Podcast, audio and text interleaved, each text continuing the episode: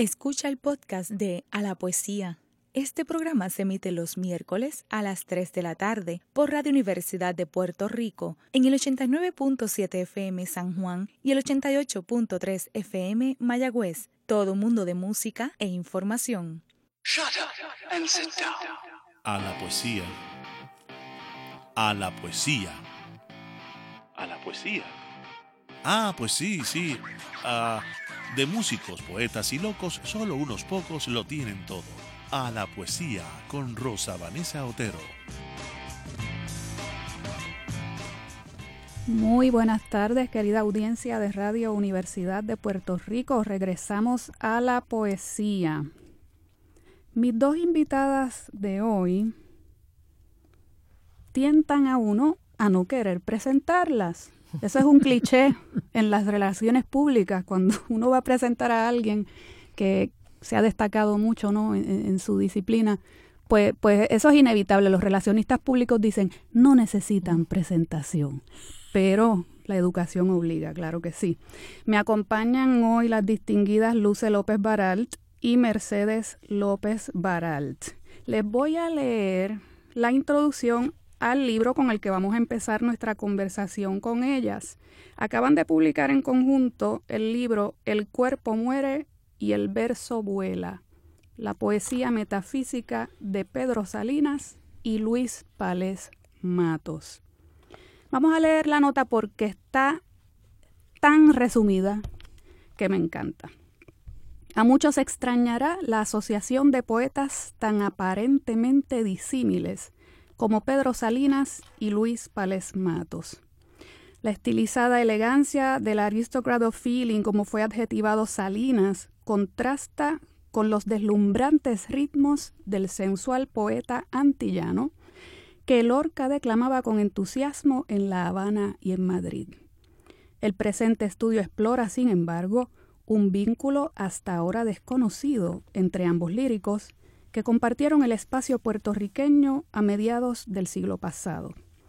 Tanto Salinas como Palés esgrimen un gesto único en la lírica moderna de amor.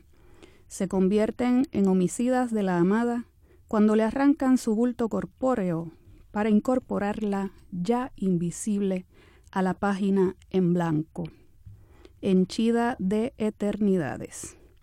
Este es el segundo libro que las hermanas López Baral publican en colaboración. Eh, como saben, la doctora López Baral Luce, es graduada de la Universidad de Harvard, ha estudiado la literatura española y árabe comparada, es profesora distinguida de la Universidad de Puerto Rico, doctora honoris causa por nuestra universidad y por la Universidad Complutense de Madrid, y es vicedirectora de la Academia Puertorriqueña de la Lengua Española y sus libros han sido traducidos a 12 idiomas. Mercedes López Baral, graduada de Cornell, es estudiosa de la literatura hispanoamericana y española, doctora honoris causa y eméritus de la Universidad de Puerto Rico, profesora honoraria de la Universidad de San Marcos en Lima. Es miembro de número de la Academia Puertorriqueña de la Lengua Española y ha recibido la medalla de la ciudad del Cusco y la de su Universidad Andina. Esto que dice aquí es poco, es muy resumido y, la verdad es que eso me hace pensar que cuanto más grandes son las aportaciones de los seres humanos a la cultura, más humildes se van haciendo y, y, más cortas sus notas biográficas. Eso siempre es la nota opinionated de Rosa Vanessa Otero para, para empezar. Gracias por acompañarme, Mercedes. Gracias a ti, Rosa Vanessa. Para nosotros es un honor estar contigo y hablar de poesía. Tú dices que la poesía es el forcejeo contra la muerte y vamos a hablar de muerte aquí en un Muy bien. Y Luce, gracias también. Muchísimas gracias, Rosa Vanessa, por la hospitalidad de tenernos contigo para hablar de dos poetas muy queridos por nosotros. ¿Cómo no? Pues bien, eh, vamos a empezar este, desde el principio. Eh, ¿Cómo deciden escribir este libro en conjunto sobre estos dos poetas y, plantear esa relación, ¿verdad? Este, que podemos llamar biográfica, aunque no esté documentada, que de eso nos van a hablar en algún momento, pero sobre todo la de los cruces, ¿verdad? entre textos, este, ese diálogo, ¿no? Entre, entre ambos. Mercedes. Yo creo que hay que empezar con el tema del homicidio en la poesía. Y si voy a hablar de eso, eh, desde luego eh, Oscar Wilde es famoso en la balada de la cárcel de Reading, ha dicho, Yet every man kills the thing he loves. Pero nosotros vamos a asediar un homicidio muy diferente al de que estaba pensando Oscar Wilde. Luce ha trabajado mucho a Pedro Salinas, yo he trabajado mucho a Pales Matos. Claro. Y nos ha producido una enorme curiosidad un verso de Pales que alarma a casi cualquiera que lo lea, pero para mí es el mejor arranque de toda la poesía puertorriqueña. Es el primer verso de la búsqueda asesina. Yo te maté, Filimele, tan leve tu esencia, tan aérea tu pisada, que apenas ibas nube ya eras nieve, apenas ibas nieve ya eras nada. La ha deshecho, ¿verdad? La ha convertido en nada. Y entonces, esto que es tan fuerte es una maravilla y nos recordó a Salinas. Y ahora quiero que Luce hable un poco de Salinas y después seguimos con este ping-pong. Seguro. sí, sí. Eh, todos conocemos en Puerto Rico el famoso Yo te maté, Filimele. Y este es un verso que Merce, que es la gran estudiosa de Palés, sabe que es un verso que deja perplejo a los lectores, incómodos incluso. ¿Qué quiere decir esto? Entonces, estudiando yo a Pedro Salinas desde hace muchos años, me di cuenta que el gesto homicida de matar a la musa se daba en Salinas. Miren, mira, Rosa Vanessa y los que nos están escuchando, versos como este, te mato el paso, venías derecha a mí. Canta Salinas cuando le empieza a arrancar el bulto corpóreo a la amada. También tú dejarás que te mate. Bueno, eso es muy preocupante porque eso asusta. Claro. Mercy y yo hemos ido descubriendo que no se trata de nada de un feminicidio, nada anti, nada misógino, nada en contra de la mujer, es un gesto metafísico, lírico. Primero Salinas, porque el primero que hace esto es Pedro Salinas, y como Pales Matos vivía en el mismo país que él, hay una relación de polinización posible de Salinas en Pales, pero de eso hablaremos un poco más tarde. Pero sí, eh, sí importa que entendamos que este homicidio tan aterrador, prima facie, eh, tiene una explicación poética. Pedro Salinas piensa el arrancarle el cuerpo, el bulto corpóreo a la amada, no para atacarla, sino todo lo contrario, para salvarla en la página en blanco. Salinas y luego Pales se están insertando una tradición milenaria, que es la del amor de renuncia, el neoplatonismo. Ahí están Naturalmente, toda la larga tradición medieval renacentista de Petrarca, de Garcilaso, todos la conocemos bien. Y entonces, los enamorados, sabiendo que es imposible unirse, transformarse en el otro, estando en el cuerpo, la carne separadora, como decía Marsilio Ficino, lo que hacen es entonces intentar unirse con la esencia de la amada. Ahí tú tienes a Marsilio Ficino, ¿verdad? Que decía como neoplatónico, esta unión de las almas se crea en el nivel espiritual. Por ejemplo, el amado miraba a la amada y a través de su mirada, que es lo más incorpóreo que tiene el físico humano, le entregaba su ser. Y si ella le devolvía la mirada, había un intercambio eficaz de almas. Eso es el neoplatonismo en dos palabras. Seguro. Pero ¿qué pasó? De eso sabemos todos. Pedro Salinas innova la tradición diciendo o haciendo que la destrucción física de su musa para incorporarla en la escritura, en la página en blanco, la vamos a ver delante de nuestros propios ojos. Y ahí es que Palés lo va a seguir. Ambos son asesinos de la amada en un gesto único en la literatura de renuncia neoplatónica, entre comillas, son neoplatónicos revolucionarios los dos. Y hay que añadir que esta poesía metafísica viene de dos poetas que han gozado la comunión amorosa con sus dos musas, clandestinas ambas, ¿verdad? Así es que Philly y Catherine Reading, cuyo nombre no aparece en esa poesía. Así es que y, uno habla de poesía metafísica y cuando piensa en Palés es tan sensual, tan maravillosamente sensual y te embandumba y todas sus heroínas que uno dice, ¿cómo es posible? Pero sí lo es. Y vamos a ver cómo, voy a dar un ejemplo en el caso de Palés de cómo él va matando a la amada. Y voy a ir a Puerta al Tiempo en tres voces que comienza diciendo del trasfondo de un sueño la escapada filimele, la fluida cabellera fronda crece de abejas enjambrada, el tronco desnudez cristalizada, es desnudez en luz tan desnudada que al mirarlo se mira la mirada. Y aquí vemos la importancia de la mirada en el neoplatonismo, ¿no? Pero vamos a, a la segunda estrofa. Frutos hay, y la vena despertada látele azul y en el azul diluye su pálida tintura derramada, por donde todo hacia la muerte fluye, en huida tan lueña y sosegada que nada en ella en apariencia huye. A mí esos versos siempre me dejaron perpleja. ¿Qué hace Filín Melé muriéndose al inicio de Puerta, al tiempo en tres voces? Yo creo que hay un detalle aquí muy interesante ya se está muriendo tintura, ¿verdad? La vena se le despierta, late el azul y en el azul diluye. La palabra azul se ha dicho dos veces. La palabra azul es la palabra que denomina la poesía en el, siglo XIX. El romanticismo, el parnasianismo, después el simbolismo francés, el modernismo dariano, eh, y Antonio Machado también, ¿no? Y Darío, Rubén Darío. Así que esto es muy interesante que ella se va a diluir en el azul, ella se va a diluir en la poesía. Y luego, em, la búsqueda asesina, el poeta le dirá a su musa, eras en mí, dentro de mí, presencia vital de amor que el alma sostenía, y para mí, fuera de mí, en ausencia, razón del ser y el existir, poesía. La ha convertido en poesía y la vemos muriéndose para ser la protagonista de esta poesía.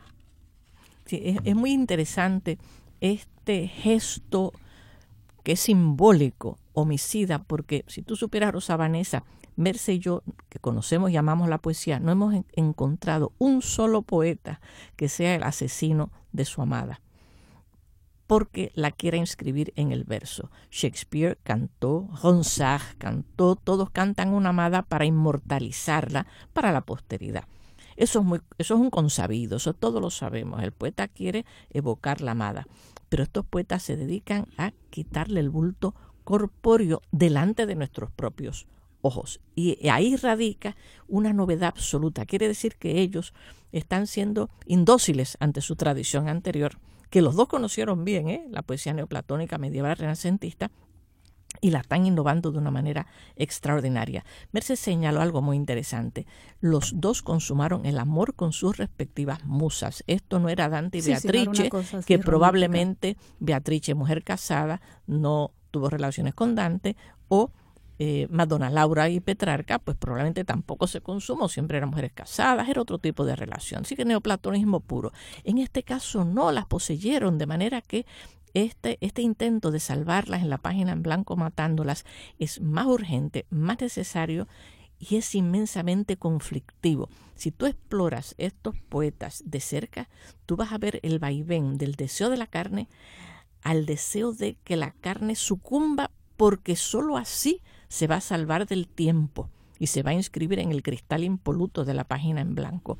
Vamos a ver cómo lo dijo Salinas, porque estamos seguras, Merce yo, después vamos a hablar de esto, cómo estos poetas se conocieron en Puerto Rico. Uno de los poemas que con más claridad eh, dice Salinas, su descorporización de la amada, aparte de los que ya yo mencioné, de te mato el paso y tú dejarás que te mate, que eso es muy fuerte, pide la aquiescencia de la amada. Mira, miren esto, es uno de los poemas de la voz a ti de vida. Me estoy labrando tu sombra. Ya aquí interrumpo para decir algo muy importante. La palabra sombra la tiene heredada de Miguel de Unamuno. La palabra sombra es la literatura ya incorpórea. Es el, podríamos decir, la quinta esencia de esa amada hecha lenguaje, hecha palabra. De todo esto se va a comprendiendo, Rosa Vanessa, que estos dos grandes poetas de amor lo que están haciendo es una reflexión sobre el poder de la palabra salvífica para eternizar unas experiencias que los dos tuvieron con la amada. Ahora, a ninguno de los dos le bastó poseer el cuerpo. Querían bucear hasta la esencia última de la amada, el sinfín sin fondo de la amada. Por eso me estoy labrando tu sombra, ¿ves? Ya le está quitando el cuerpo. La tengo ya sin los labios, rojos y duros, ardían, te los habría besado aún mucho más. Luego te paro los brazos rápidos, largos, nerviosos, me ofrecían el camino para que yo te estrechara. Te arranco el color, el bulto, te mato el paso. Venías derecha a mí. Lo que más pena me ha dado al callártela es tu voz, densa, tan cálida, más palpable que tu cuerpo, pero ya iba a traicionarnos. Así, mi amor está libre, suelto, con tu sombra descarnada, y puedo vivir en ti sin temor a lo que yo más deseo, a tu beso, a tus abrazos, estar ya siempre pensando en los labios, en la voz, en el cuerpo, que yo mismo te arranqué para poder ya sin ellos quererte. Yo, que los quería tanto, y estrechar sin fin, sin pena, mientras va nacidera con mi gran amor detrás, la carne por su camino, tu solo cuerpo posible, tu solo cuerpo pensado. Ya la he hecho idea y ya la he inscrito en el verso. Debo decir, antes de seguir comentando estos poemas tan ardientes, tan en el fondo conflictivos, que Catherine la musa de Pedro Salinas, que era profesora de literatura, era de Smith, una norteamericana que fue a estudiar a Madrid el doctorado y fue alumna del... Catherine decía, en una carta a Jorge Guillén que me mandó Christopher Moore y que está inédita, a Catherine no le, no le gustaron mucho los poemas, no los entendía, se sentiría aterrada. Y dijo, there, there, are poems at me, not poems about, me. Eso es un gesto precioso, ¿verdad? Poemas disparados, estrechados, eh, estrellados contra mí, no sobre mí. ser musa es difícil, es peligroso. y mira lo que dijo la musa, la musa de Pales, cuyo nombre sabemos, pero no lo vamos a declarar aquí. Eh, estuvo muy ligada a la Universidad de Puerto Rico, una mujer maravillosa. Y un día, en la facultad, en una de las facultades nuestras, este, ella dijo delante de Luce de Luis Rafael Sánchez, bueno, pues yo no he escrito poesía porque, pero yo soy protagonista, protagonista de la poesía. Ahora, quiero leer unos versos de Pales porque, cierto, la musa se va a ir descorporizando, pero al mismo tiempo hay momentos en que la sensualidad se sobrepone y lo puede al poeta. Y en el llamado, que es un poema que es una elegía sui generis, a sí mismo. Palés se hace una elegía a sí mismo antes de morirse, ¿no? Y entonces, miren lo que dice el recuerdo de la amada, un recuerdo muy, muy sensual. Ahora, dormida junto a mí, reposa mi amor sobre la hierba. El seno palpitante sube y baja tranquilo en la marea del ímpetu calmado que diluye espectrales añiles en su ojera. Miro esa dulce fábrica rendida, cuerpo de trampa y presa, cuyo ritmo esencial como jugando manufactura la caricia aérea, el arrullo narcótico y el beso, víspera ardiente de gozosa queja. Y más adelante, cuando ya está terminando el poema, le habla la muerte, le dice así, emisario solícito que vienes con oculto mensaje hasta mi puerta, sé lo que te propones y no me engaña tu misión secreta, me llaman desde allá pero el amor dormido aquí en la hierba es bello todavía y un júbilo de sol baña la tierra. Déjeme tu implacable poderío una hora, un minuto más con ella. Bueno, con ese llamado de Luis Pales Matos vamos a nuestra primera pausa. Ustedes no se vayan, regresen.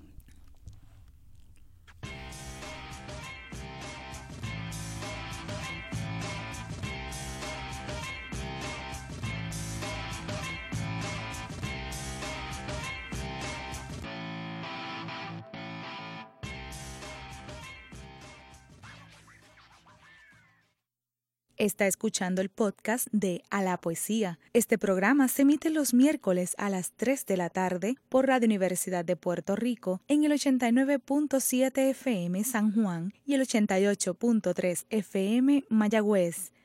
Todo un mundo de música e información.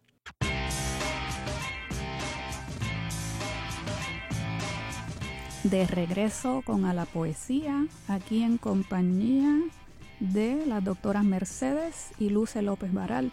Estamos conversando sobre un libro estupendo que acaban de publicar en conjunto, El cuerpo muere y el verso vuela, la poesía metafísica de Pedro Salinas y Luis Pales Matos. Bueno, vamos a iniciar este segmento leyendo uno de los poemas de Pedro Salinas. Perdóname por ir así buscándote tan torpemente dentro de ti. Perdóname el dolor alguna vez es que quiero sacar de ti tu mejor tú, ese que no te viste y que yo veo, nadador por tu fondo preciosísimo, y cogerlo y tenerlo yo en alto, como tiene el árbol la luz última que le ha encontrado al sol, y entonces tú en su busca vendrías a lo alto, para llegar a él subida sobre ti como te quiero, tocando ya tan solo a tu pasado con las puntas rosadas de tus pies en tensión todo el cuerpo, ya ascendiendo de ti a ti misma, y que a mi amor entonces le conteste la nueva criatura que tú eras. qué bello. Muy bien, vamos a retomar entonces esta actitud de Pedro Salinas con la cual establece Luis Pales Matos un diálogo extraordinario, vibrante, en términos de otros poemas. Yo dije al principio que Salinas hablaba de la sombra, me estoy labrando tu sombra. Él dice en uno de sus libros de crítica literaria, de teoría, el que no ame las sombras nunca amará la poesía. Qué cosa más extraña. Esa sombra es una muniana, ya lo dije, es, es lo descorporizado, lo hecho arte, lo hecho palabra pura descarnada. Muy bien. Es interesante que los neoplatónicos antiguos, y ya dije que son estos poemas, poetas insumisos a la tradición, la renuevan, la traicionan fecundamente, como siempre hay que hacer. Y entonces, en vez de la integración de las almas a través de la mirada, que era la antigua propuesta neoplatónica, ¿verdad? Los amantes se miraban el uno al otro y los espíritus se unían porque eran incorpóreos. Aquí están haciendo los dos, Palés y Salinas, algo mucho más interesante. Han secularizado la tradición anterior porque ahora la unión se va a dar en el texto. Para eso tiene que devenir sombra, no solo la amada, sombra, nieve, algo esfumado, sino ellos también. Al ser ellos poetas, se inscriben ellos en el texto y ahí es que se van a unir.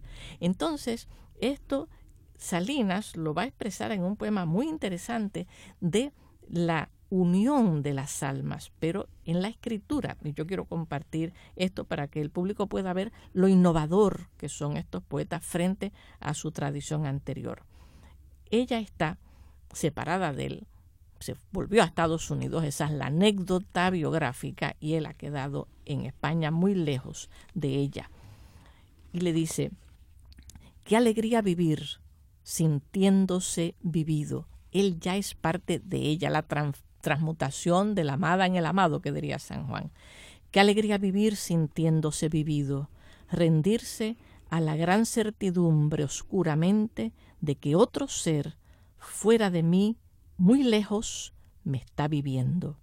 Que cuando los espejos, los espías, azogues, almas cortas aseguran que estoy aquí, yo, inmóvil, con los ojos cerrados y los labios negándome al amor de la luz, de la flor y de los nombres, la verdad transvisible es que me camino sin mis pasos con otros allá lejos y allí estoy besando flores, luces, hablo, que hay otro ser por el que miro al mundo, porque me está queriendo con sus ojos, que hay otra voz con la que digo cosas no sospechadas por mi gran silencio, y es que también me quiere con su voz. La vida que transporte ya, ignorancia de lo que son mis actos, que ella hace, en que ella vive doble suya y mía.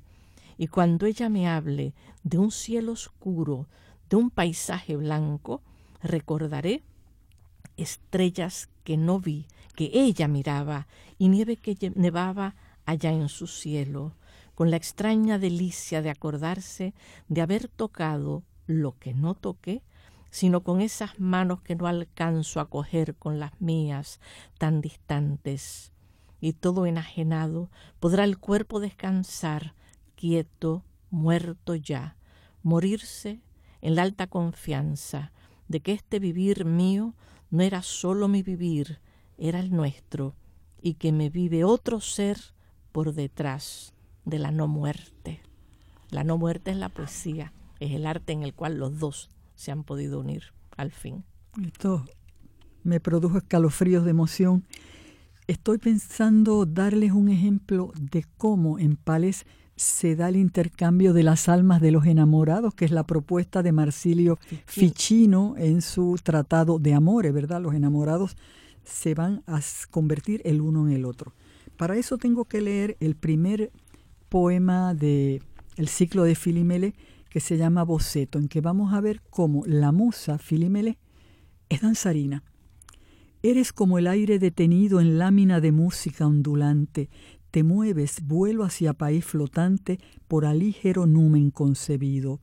A cada movimiento del movido volar de tu pisar, arco radiante, trémulo irradia de tu pie volante en eje luminoso convertido. Una, dos, tres pisadas armoniosas, cuatro, cinco, seis ruedas luminosas con tu planta por mágico sustento. Pienso, al mirar lo que tu ser despide, que en la cadencia de tu andar reside el don creador de luz y movimiento. Fuera de que la amada se convierte en un tornado porque está girando con un pie, ¿verdad?, que toca tierra y después se le mete en la búsqueda asesina en el pecho al poeta, esos son otros 20 pesos. Quiero consignarla aquí como danzarina, porque esta musa es una transformación de las otras musas de la poesía negra de Palés, ¿verdad? Tembandumba y eh, la mulata antilla, todas danzarinas. ¿Qué sucede al final de la búsqueda asesina? Termina así el poema. El poeta la él tiene una relación vertical con la amada. La amada está muy alta, eso se había dicho en Puerta al Tiempo en tres voces, cómo subir tu rama, cómo tocar tu puerta, está muy alta y él está bajo rendido. Esto es el amor cortés típico, ¿verdad? Medieval. Entonces, ella se convierte en titiritera, ¿verdad? Ella está agarrando los cordones que sujetan al trompo en que él se vuelve la peonza, el trompo. Vamos a leer esta estrofa final de la búsqueda asesina. Zumbel tú yo peonza, vuelva al tiro, aquel leve tirar sobre el quebranto que a masa inerte dábale pie y giro, haciéndola cantar en risa y llanto y en sonrisa y suspiro. Vuelva a zumbel el tiro, que mientras tires tú, me dura el canto. Bien, uno, una primera lectura de esto nos diría que él le dice, bueno, sigue manejándome, juega conmigo como Bobby Capó en el bolero juguete, ¿verdad? Haz conmigo lo que quieras, porque así me dura la poesía mientras tú estés manejándome. Pero al inicio de la estrofa, Pales está diciendo que ella, con los cordones que lo está manejando, amasa inerte al cuerpo de él, dábale pie y giro, lo está haciendo bailar. Entonces Pales termina este poema convertido en danzarín, se ha convertido en la amada. Ella danza, él también. Esto me parece una maravilla de prueba de cómo el neoplatonismo renacentista de Marsilio Ficino está, está alive, para decirlo en castellano antiguo. Amada en el amado transformada. Fíjate que los dos poetas están coincidiendo cada uno a su modo. Pales ha llenado de fuego caribeño, de fuego tropical, de danza, de huracanes, de torbellinos, la poesía más límpida de Salinas, porque a su vez es un poeta insumiso al diálogo que lleva con Salinas, pero están coincidiendo en la teoría de amor que tienen ambos, que es la puesta al día del neoplatonismo. Sí, y, quisiera que no se nos vaya el programa sin que nos hablen del proceso de investigación que las lleva a ustedes eh, ¿verdad? A, llegar a ciertas conclusiones sobre ese diálogo entre ambos poetas. Hay unas cosas interesantísimas que ustedes comentan en el libro. A mí me estuvo eh, curiosísimo el que en la investigación que hacen, archivística, de correspondencia, etcétera, no haya unos comentarios del uno sobre el otro, salvo un fragmento que, que citan en el que Salinas parece que estuviera refiriéndose a la poesía negrista de Palais. Eh, sí. Con cierto, yo no sé si llamar desprecio, pero como que no estaba muy contento con esa línea, ¿verdad? ¿Sabes lo que pasa? Em, que eh, Salinas, que es un poeta muy conversacional, con pocas imágenes insólitas, porque en esos pales es tan deslumbrante que por eso no podemos pensar que haya sido influido por Salinas, porque son muy distintos. Pero, eh, pues nada, que como era muy sencillo en su hablar, ¿verdad? En su este, retórica poética, eh, que parece conversación, él detestaba el vanguardismo. Él lo ha dicho muchas veces. Y, tú, la poesía negrista es una manera extraordinaria de vanguardismo, así que era que no le gustaba eso. Pero si hubiese leído la poesía última de Pales hubiese estado encantado porque esas, ambos poemas, poetas se espejean. Pero vamos a, la posible relación entre Pales y Salinas. ¿no? Eh, francamente no tenemos ninguna eh, prueba de que hayan, eh, prueba escrita, ¿verdad? Ningún mensaje que se mandaran por escrito el uno al otro. Pero sabemos que ha habido una amistad. Primero que nada, son dos poetazos que están conviviendo en Río Piedras. Pales es el eh, poeta en residencia y eh, Salinas es profesor y visitante, conferenciante visitante. Así es que tenían que haberse conocido. Por otra parte, Ana Mercedes Pales, la hija de Pales, nos dice que ella tiene un recuerdo muy fuerte cuando van caminando Salinas y Palés hablando, pero muy con, en una conversación muy intensa, y ella va detrás de los dos y no se atreve a interrumpirlos, ignorada y silenciosa. Eso lo cuenta la nieta de, de Palés. Eh, por otra parte, tuvimos una conversación, Luce y yo, con Nino Méndez, el esposo de Ana Mercedes, quien nos dijo que Palés y Salinas eran amigos y se querían muchísimo, se admiraban mutuamente y se mandaban mensajes escritos el uno al otro, cosa que no ha aparecido, pero eso es interesantísimo. Así que hay, además también dice Tomás Blanco que cuando Salinas leía para sus amigos sus obras de teatro, obras de teatro inéditas, Palés se encontraba muchas veces entre ese público de selectos amigos. Así es que y, y Tomás Blanco también deja algo escrito, perdón, posee algo escrito de Salinas, una de las cartas que se intercambiaba entre, entre eh, ellos dos. Tomás Blanco eh, recibe la carta donde Salinas le dice, muchas gracias por el tomo de los bates. Vi en la solapa del libro que usted tiene en prensa unos ensayos sobre palés. Eso me alegra por él y por usted.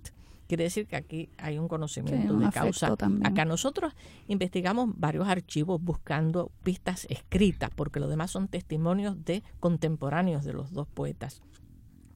Y eh, trabajamos la Houghton Library de Harvard, donde Pedro Salinas entregó toda su correspondencia y toda su obra, pero allí mm, en la correspondencia que él tiene con Jorge Guillén, con Nelita Vientos Gastón, con distintas personas, no aparece una mención específica de Palés.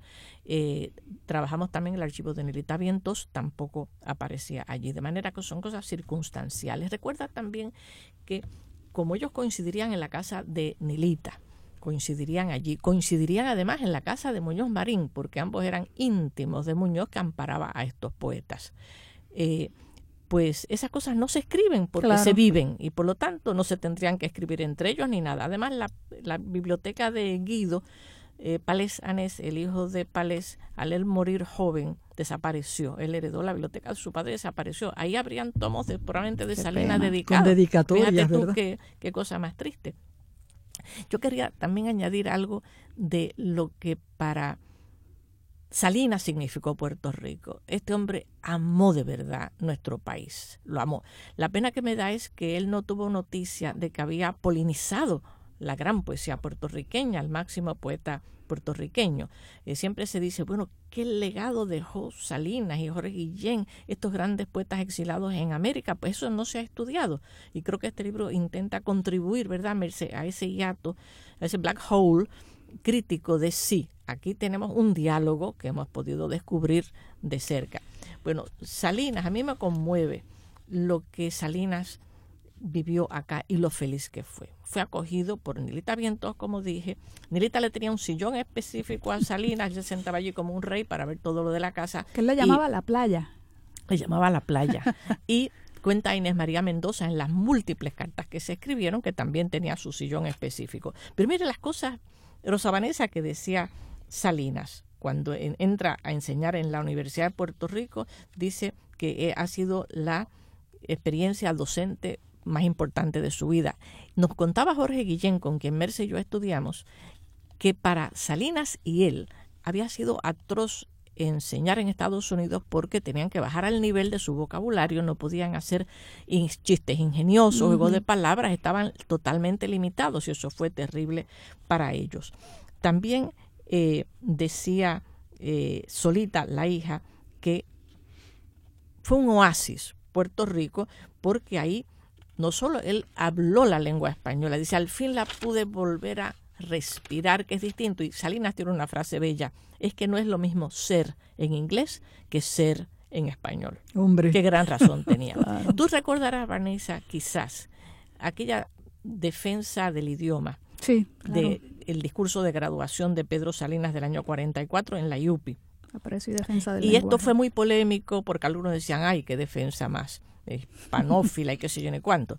Pero lo interesante es que quien estaba aterrado de que se le mezclara el inglés con el español era él. Y por eso le entendió a los puertorriqueños también. Además, Nilita Vientos estaba en ese momento defendiendo que el español fuera nuestro vernáculo, defendiéndolo a nivel jurídico. Pero fíjate otra cosa que dice él con gratitud, en el fondo casi agónica para Puerto Rico. Será Podría ser que estas islas no conozcan la muerte. Podría ser que estuviera aquí la belleza absoluta, la iluminación total. ¿Será que no visita estas tierras el perecer, ni su recuerdo huella el polvo? Dice, el tiempo que yo viví aquí no se mide por el reloj, se mide por alegrías, por goces, por contemplaciones inolvidables, por provechos espirituales que no se pueden perder.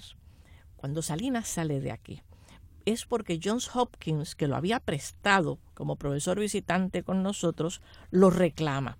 Salinas había intentado retrasar, retrasar el regreso del pobre. Él estaba feliz. Y entonces él le escribe a Nilita cuando ya ha tenido que regresar Marie Louis, recuerdos a la playa y a los amigos de este ausente de todas estas delicias y sufridor de frío y le dice a Benítez, aquí me tiene usted intentando aclimatarme al norte. Por ahora no hago muchos progresos. Suspiro por los perdidos tesoros puertorriqueños, el sol, la luz, los amigos y hasta el calor. Él era muy friolento. En el yunque, cuando Muñoz y doña Inés lo llevaban, se ponía mucho abrigo. Probablemente que ya el cáncer en los huesos le empezaba que de eso fue que él murió. Entonces él con Gustavo Agarait, que en paz descanse, tiene una amistad entrañable, hacía muchas maldades juntos, pero allí él le decía a Gustavo, yo padezco de una borinquitis plumífera en Puerto Rico. Me aqueja eso. Hubo un juego de palabras con bronquitis y borinquitis porque interesantemente siempre dice que el trópico hace a la gente indolente, que la gente no trabaja y no sé cuánto. Dice todo lo contrario. Aquí todos los republicanos españoles que vinieron escribieron desde María Zambrano en adelante como locos. De manera que... Bueno, está muy interesante, pero vamos a hacer una pequeña pausa. Regresamos.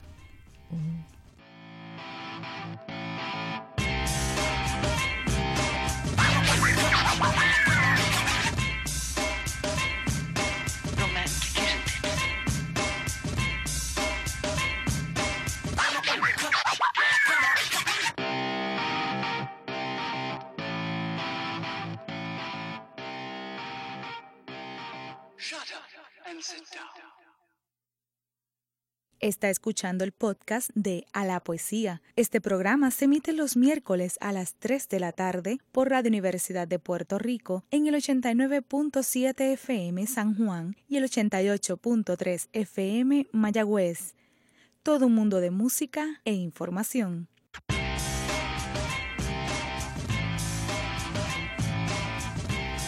Llegamos al último segmento de A la Poesía Continuamos acá conversando con Mercedes López Baral y Luce López Baral. Estaba Luce hablándonos sobre Pedro Salinas y su amor por Puerto Rico, como este poeta hizo suya nuestra isla. De hecho, sus restos descansan en el cementerio del, del viejo San Juan. Eh, Luce, querías nos eh, redondear un nos poco. habíamos quedado justamente en la Sí. borinquitis plumífera de Salinas. Salinas decía que él no la había eh, tenido, no había padecido aquí en absoluto de esta especie de laxitud que da el trópico y que supuestamente no se trabaja, no se- se escribe, todo lo contrario, una creatividad literaria irrestañable. De ahí la borinquitis plumífera. Él aquí, imagínate todos los libros que en dos años nada más terminó. Jorge Manrique, su libro sobre la poesía de Rubén Darío, dilecto de Luis Palesmato, que lo debe haber devorado, eh, el poemario El Contemplado, El Defensor, la mayor parte de esos ensayos, los poemas inéditos, todo más claro, y ocho obras de teatro. Imagínate tú todo lo que él escribió. En las cartas Jorge Guillén le decía, pero qué envidia te tengo, cómo estás creando, además con calor, con amistades. Él tiene que regresar a Estados Unidos. Cuando regresa, tiene una frase que a mí me llama mucho la atención. Dice, regreso a Baltimore, que es donde él vivía, en Hopkins, allí donde la nada tiene prisa. Prisa. Qué frase terrible, la nada tiene prisa. Bueno, él muere de cáncer de los huesos en Hopkins y cuando muere, él ha decidido y decide la familia, sobre todo Solita Salinas, repatriarlo a Puerto Rico. Recuerda que él se consideraba un transterrado, por usar la frase de Gauss, para los exilados españoles que al volver a países, al ir a países de lengua hispana no eran desterrados, sino Claro. transterrados. Entonces, él decide volver. Manrique Cabrera, Merce, ¿te acuerdas? Le tiene requiem de despedida a Pedro Salinas para acompañar su catafalco cuando viene y lo van a enterrar. Arturo, mi marido, cuando dirigía la torre, dedicó en el centenario de Salinas un lindo congreso a la memoria del poeta. Y vino Jaime Salinas, el hijo. Y el hijo nos dijo, frente a la tumba de Salinas, que visitamos todos con solemnidad, pero antes Jaime, Arturo y yo fuimos a chequear la tumba, que todo estuviera bien, porque había visitantes internacionales. Entonces Jaime dijo algo muy bello y lo repitió en público. Mi padre se queda aquí para siempre, no como Juan Ramón o Casals que lo reclaman, eh, o Casals que había acordado cuando hubiera, sido, hubiera habido libertad en España, él volvía. Dice, mi padre se queda aquí para siempre porque los avatares de la guerra lo trajeron acá y él amó mucho esta tierra y él jamás hubiera querido estar en otro sitio que no fuera Puerto Rico, así que la familia jamás lo va a sacar de aquí. Y además descansa frente al contemplado. Frente al contemplado. Claro. Yo quisiera decir algo sobre Palés en España. Palés, que es un genio como poeta, viajó nada, casi, ¿verdad? Así es que ah, es poco conocido fuera.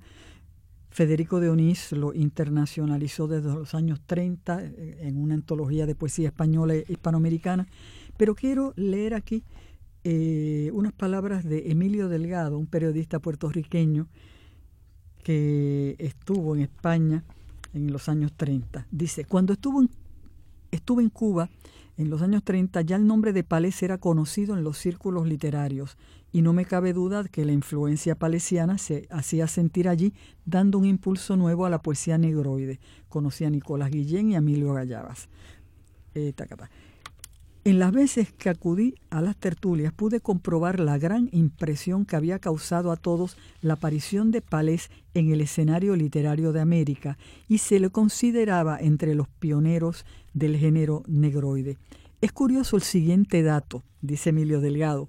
García Lorca, a su regreso de Nueva York en el 30, escribe el son de Santiago de Cuba, en cuyo canto al rey de Harlem podemos encontrar influencias palesianas. Cuando me trasladé a España pocos meses después, volví a encontrarme con García Lorca. Me preguntó si conocía algunas cosas nuevas de Palés. Tal era su interés en nuestro bate que cuando le pedimos participar en un acto público para demandar la libertad de los presos políticos de América Hispana, me pidió que le consiguiera los poemas de Palés para recitarlos. Después de considerar a Palés como el maestro del ritmo de la poesía hispánica, recitó la danza negra que tuvo que repetir a petición del público. Así hizo Palés su entrada en la República de las Letras de España. Desde entonces quedó incorporado definitivamente el tema negro en la lírica española de nuestro tiempo. Esto me llena de mucha alegría. El oído musical de Lorca eh, tiene, tiene que haberse este encantado, encantado claro, claro. porque Pales también coge, toma, se inspira mucho. Y además, como son cuestiones muy histriónicas, la de Luis Pales Matos, imagínense en el juglar que era García Lorca. Yo doy lo que no tengo por haber escuchado y yo a Lorca recitar a Pales. Ah, tiene que haber sido una experiencia muy teatral. Sí, sí, sí. y le pedían bis, bis, ¿verdad? Que lo repitiera. Debo añadir a lo que Merce dijo que también Vicente Alexandre, Gerardo Diego, muchos miembros del 27 se sabían muy bien la poesía de Lorca y lo admiraban.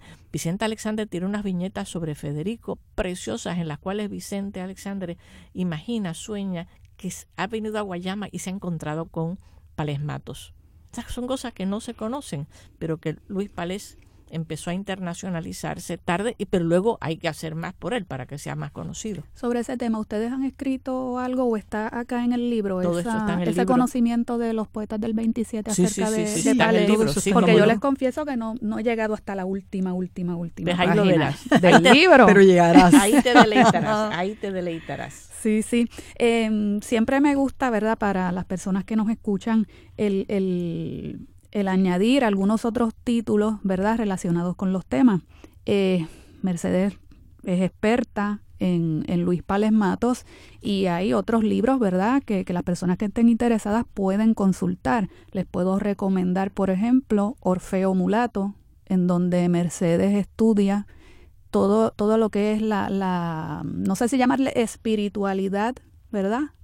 Que, está también en, en, esa poesía este, del ciclo de Filimele. Lo que yo ¿Cómo tú le llamas? Yo estoy trabajando en ese libro, trabajo sobre todo la etapa de la de Filimele, pero lo que más me interesa en este libro es ver el mestizaje de fuentes, porque hay poesía mestiza en palés, ¿verdad? Eh, la mulata y todo lo que ustedes quieran, pero hay un mestizaje de fuentes extraordinario porque él se basa en el neoplatonismo renacentista y en la mitología yoruba, y eso ahí me, me concentré. Sí, sí, y eso es otro mundo, ese es otro mundo, pero como nuestra audiencia es curiosa, pues nosotros siempre le damos asignación. Así que, aparte de buscarse el libro del que hemos estado hablando hoy, que me han dicho ustedes que está disponible en la, en la librería Laberinto del Viejo San Juan, pues búsquense también Orfeo Mulato, porque eso es una exquisitez y, da gusto. Em, gracias, gracias. Sí, quisiera terminar con un fragmento de Palés, en, en que podemos ver cómo la amada ha quedado descorporizada. Filimele vino del sueño y al sueño retornó. Era un humo delgado, era un aire pequeño que por alguna grieta del alma penetró y como ni del humo ni del aire se es dueño, un día, inesperadamente, del alma huyó. Yo quiero añadir para este diálogo intertextual un fragmento también de otro verso, de otro poema de Salinas, que es de alguna manera hermano de lo que mi hermana acaba de leer. Es el triunfo del cuerpo desencarnado, que es el cuerpo del amor y la poesía. Es el final de uno de los poemas de la Bojati de vida. Y dice, arribo a nuestra carne transcorpórea, al cuerpo ya del alma, y se quedan aquí tras el hallazgo milagroso final de besos lentos, rendidos nuestros bultos y estrechados, solo ya como prendas, como señas de que a dos seres les sirvió esta carne, por eso está tan trémula de dicha, para encontrar al cabo, al otro lado, su cuerpo, el del amor, último y cierto, ese que inútilmente esperarán las tumbas, la salvado de la muerte. Por eso yo pienso que Mercy y yo, en este dúo, en este pas de deux, tan emocionante para nosotras escribirlo, pensamos en el poeta Palés, en el poeta Salinas, con la niña, la hija de Palés Matos, caminando ignorada detrás de ellos. Y Merce y yo sospechábamos, ¿verdad, Merce? Que, estaban hablando de poesía. ¿De qué otra cosa? Mm. Bueno, vamos a acercarnos ya al fin del programa. Voy a leer un poema de Luis Pales Matos, otro de Pedro Salinas. Les agradezco profundamente el que me hayan hecho el honor de venir a este programa que está comenzando, que está tratando de echar alas para nosotros, como su nombre. Para nosotras es un lujo y una gozadera. Privilegio. Yo he estado aquí escuchando hoy. No he tenido casi que decir nada, porque ¿cómo voy a meter cuchara? ¿Cómo voy a meter cuchara aquí? Vamos a leer La Casa Inútil. Se acabó la palabra al borde mismo de contenerte en última vislumbre. Trampa de polvo azul sobre el abismo, a ti, diáfana presa de la cumbre. Por gándaras de sueño cetrería, reiteración constante de emboscada, y tú, cifra inefable de poesía, magia verbal al cazador hurtada. Hurtada al cazador, pero fundido tu huir a mi buscada gracia del arte que a órbita amorosa nos ha uncido. Día a día renuncio de buscarte, pero vuelvo al quehacer más trascendido y más iluminado de encontrarte. Ese poema resume todo. ¿eh? Y bueno, como Pedro Salinas amó tanto a nuestra isla y el contemplado es uno de los poemas que más recuerda la gente, ¿verdad? En Puerto Rico, vamos a, leer uno de, de los poemitas que están dentro, ¿verdad?, del contemplado. Tema. De mirarte tanto y tanto del horizonte a la arena, despacio, del caracol al celaje, brillo a brillo, pasmo a pasmo, te he dado nombre. Los ojos te lo encontraron mirándote. Por las noches soñando que te miraba, al abrigo de los párpados maduró sin yo saberlo este nombre tan redondo que hoy me descendió a los labios, y lo dicen asombrados de lo tarde que lo dicen. Si era fatal el llamártelo, si antes de la voz ya estaba en el silencio tan claro, si tú has sido para mí, desde el día que mis ojos te estrenaron, el contemplado, el constante contemplado. Qué preciosidad de poema. Maravillosamente leído también. Gracias. Yo creo que por eso Alberti, cuando vino a Puerto Rico, Rafael Alberti, el amigo de Salinas, de la generación del 27, y Jaime Benítez lo llevó a la tumba. Y entonces dice Rafael Alberti, ¿por qué no le abran una ventana en el antiguo muro para que Pedro contemple su contemplado de nuevo? Muy bien.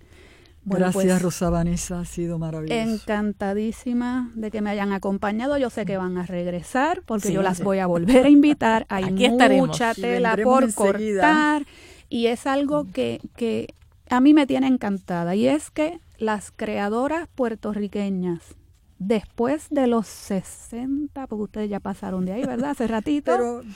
Están en su mejor, están en su mejor momento. Le está pasando con, la, con las escritoras de narrativa y está pasando con las investigadoras también. Eso a mí me da una esperanza. claro. Porque de verdad, ustedes no paran, ustedes no paran. Estamos añejando como el Jerestio Pepe, muy bien. Muy bien, muy bien. Así que tienen que regresar cuantas veces quieran, ¿eh? Ni las tengo que invitar. Magnífico. Se invitan ustedes. ¿Está bien? Trato hecho. Con Luce, de hecho, tenemos una pendiente porque ha escrito poesía. Y con Merce también. Y con Merce tenemos otro libro en remojo, Llévame alguna vez por entre flores. Así que nada, yo les prometo eso, que ellas regresan juntas o separadas, pero siempre hermanas. que esa es otra maravilla, ¿verdad? Esa, esa solidaridad que, que, que, que, sale de ustedes siempre que uno las ve Nuestro cuñado Arturo nos llama The Dolly Sisters. pues porque bueno. nos encanta cantar coplas antiguas. Ah, pues ese es otro programa. bueno, gracias por acompañarnos. Búsquenos en Facebook, que siempre hay sorpresas. Regalo libros en nuestra página de Facebook. Búsquenos como a la poesía WRTU. Hasta la próxima. A la poesía levanta el vuelo hasta el próximo miércoles a las 3 de la tarde por Radio Universidad de Puerto Rico. A la poesía con Rosa Vanessa Otero. Shut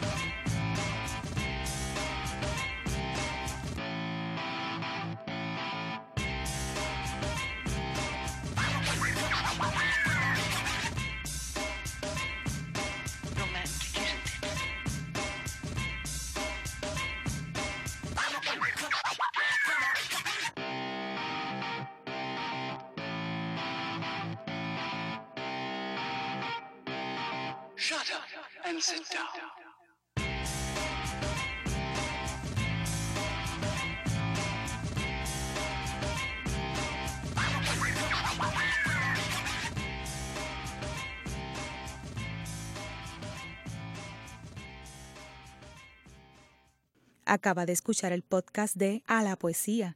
Le invitamos a que nos sintonice los miércoles a las 3 de la tarde por Radio Universidad de Puerto Rico en el 89.7 FM San Juan y el 88.3 FM Mayagüez. Todo un mundo de música e información.